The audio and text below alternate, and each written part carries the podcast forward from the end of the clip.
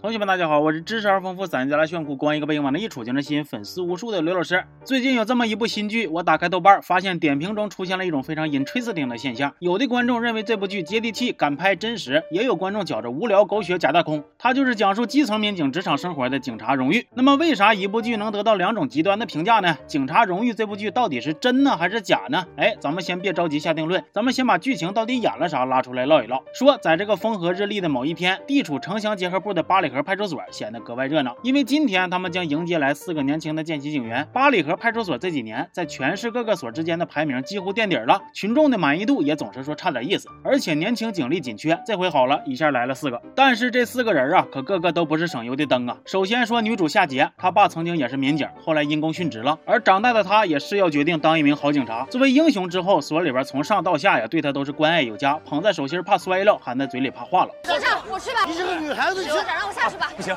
夏姐，你不行，所长还是我来。那第二个年轻人呢？是杨树，北大法学的硕士，来基层锻炼，知识水平有余，但是实践能力不足。第三个年轻人呢？是警校刑侦专业的高材生，这小伙啊，那叫一个勤劳刻苦、踏实肯干的，上进心嘎嘎强。他就是赵继伟，嗯，这名挺好。那咋的？郭艾伦没跟你一起来呀？最后一个登场的呢，就是咱们的男主李大为了，是垫底考进来的。据说念书的时候就挨过处分，还总被点名的这那的，属于是买三送一的搭头。而八里河派出所的一把手王所长，为人精明，情商高，擅长和稀泥，主业是当所长，副业是国家一级川剧变脸大师啊。见习警员夏杰同志，欢迎你，欢迎欢迎。见习警员赵继伟向您报道。好，欢迎欢迎。哎呀，不是呀呀。欢迎你啊！欢迎你到我们八里河派出所来。见习警员李大为，您就是李大为啊？你还知道来呀？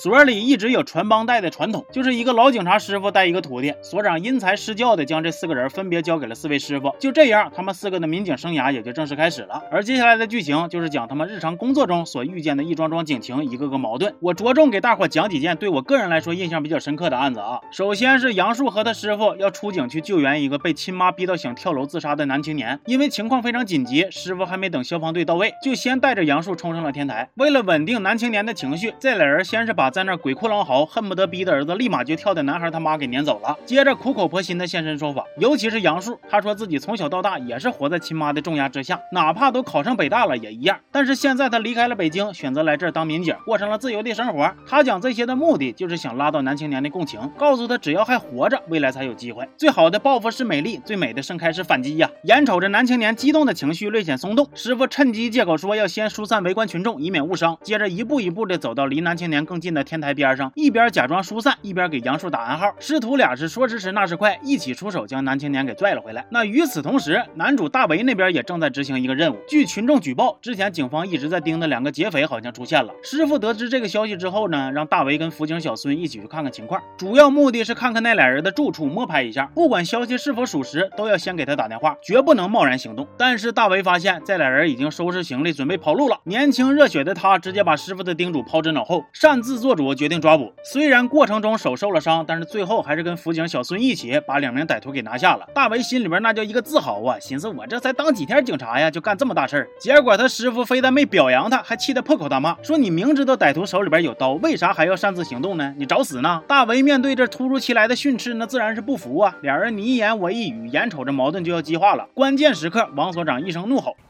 李大为，你给我滚上来！还有你。”你也上来。到底叫谁呢？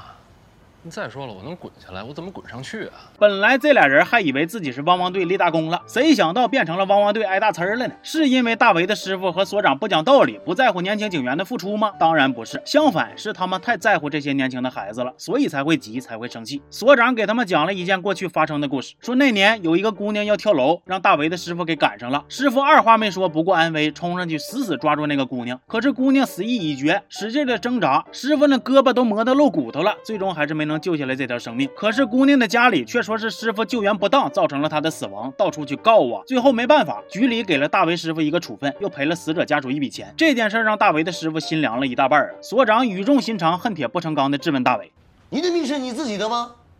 你要是死了，你的父母怎么办？那我要是怕死，我还当什么警察呀？再说我也没事啊。没事。你把手给我举起来。你为什么报什么仇？你不是一个人，你还带着孙千成呢。如果他对付那个人手里面也有把刀，怎么办？人家一个辅警一个月两千多块钱工资，你想让人家把命给搭上去？所长这番话真是既真实又心酸呐，让人听完说不上来心里边是个啥滋味。那么接下来再讲一个剧里边所展现的让人看完非常闹心的案例啊。说某天一个老头因为在公交车上逼着抱婴儿的年轻妈妈让座，双方就产生了矛盾。这个老头真是极尽无赖之能事啊，满口的污言秽语，各种的胡搅蛮缠。大为看不惯这种老流氓啊，开口就想拘。可是治安管理处罚法规定，七十周岁以上的老人就不能行政拘留了，只能私下调解。结果就在这时，婴儿突发健康状况，得赶紧送医。老头一看孩子进医院院了，哎，眼。珠一转，结果给他送到医院了。你再看，警察同志，别让这娘们跑了啊！别让他跑了啊！你就说膈不膈应人吧。不过很快又有意外情况发生，老头在医院被查出了肝硬化晚期，户籍显示老头有老伴还有儿子，可他却跟警察哭着说：“哎呀，我这啥命啊？临老了还得了绝症，还被家里边给轰出来了。这些人的心咋就这么狠呢？”等大为跟师傅找到老头的儿子之后，儿子却表现得非常抵触。他说自己已经跟那个老头断绝父子关系了，哪怕要背负着这个不孝子的骂名，他也坚决不愿意去医院去照看，整的大为还得在医院把屎把尿的伺候老头。不过其实这件事的背后啊，也是有隐情。的老头有长期的家暴史，打了老伴数十年，打的人家浑身是伤。大为再一次找到老头的儿子，但是这一次他不是来逼着老头的儿子去尽责的，反而是想告诉他自己其实能理解他。原来大为也有一个令他难以原谅的混球老爹，多年来他爹几乎没有尽过一天当丈夫当父亲的责任，每次露个面就把这个家里的钱全骗走。可直到现在，大为他妈却依然对这个男人怀抱希望，相信他能够改好。妈妈能原谅，可是大为原谅不了，这是大为内心深处长久以来难以释怀的痛。所以他自然也能理解老头的儿子。医院说老头目前需要换肝。我在看剧看到这儿的时候都快吓死了。我就是怕为了追求所谓的正能量，真安排他儿子不计前嫌捐了肝，然后天下太平阖家欢。但万幸的是，剧情并没有按照拱我血压的路线来走。警察并没有逼着老头的儿子非要选择救自己的亲爹，相反还劝他一定要考虑清楚，生活是自己的，不要管别人说三道四。虽然剧里边最终选择了留白，没有明确的点出到底是换了还是没换，但是我愿意相信最后的结果是大部分观众所期待的。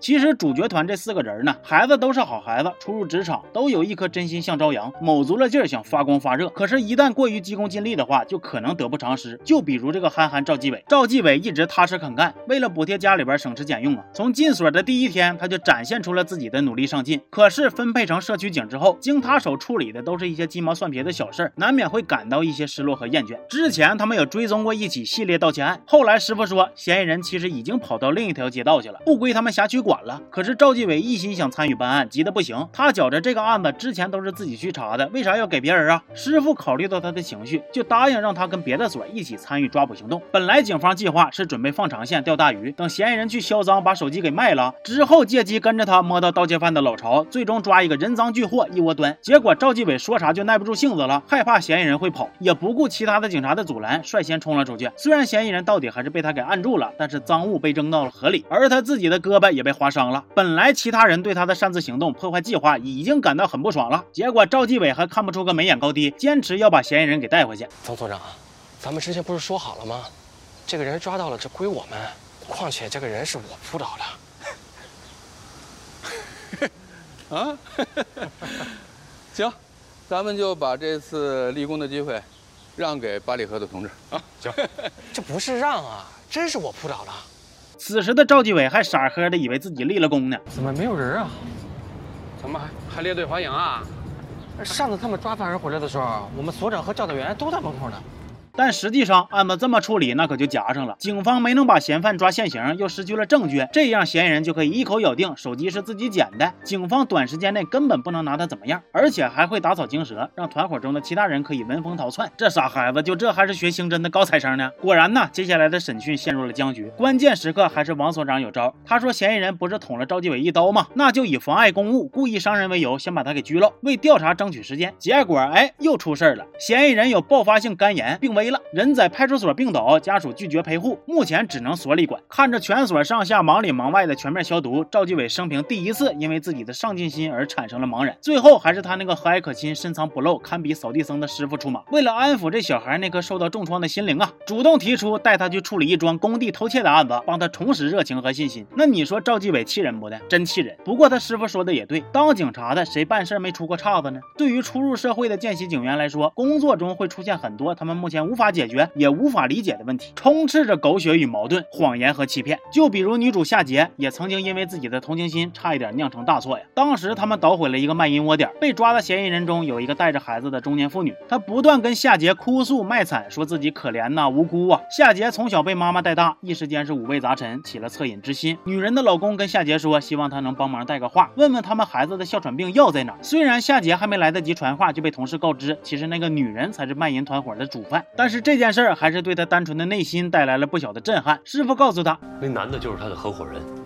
是他们合伙开了这家名为足疗，实际上是卖淫场所的店。他们以招聘服务员的名义骗那些刚进城涉世未深的女孩，一旦骗到了，就会以打骂、扣押身份证，甚至强奸等各种手段限制他们的自由，摧毁自尊心，逼迫他们卖淫。所谓的哮喘药，其实是他们所拍摄的这些女孩们的淫秽录像的代号，也是胁迫的把柄。男的想问的就是这些录像所藏的位置，以便之后继续威胁其他的女孩。其实以后夏杰就会慢慢的发现，颠覆他内心的认知，让他困惑委屈的事儿还会持续发生。就比如他明明明是照章办事儿，却会被胡搅蛮缠之人给倒打一耙。某天，一个急三火四的女人跑到所里边报案，说孩子丢了。夏杰按照规章流程询问基本的信息，被他一顿呲儿，说你们光是坐这问问问的有啥用啊？赶紧给我出去找人去！接着就因为夏杰说了一句需要采血以备后用，他就破了大防了，开始大发疯啊！凭什么抽我血？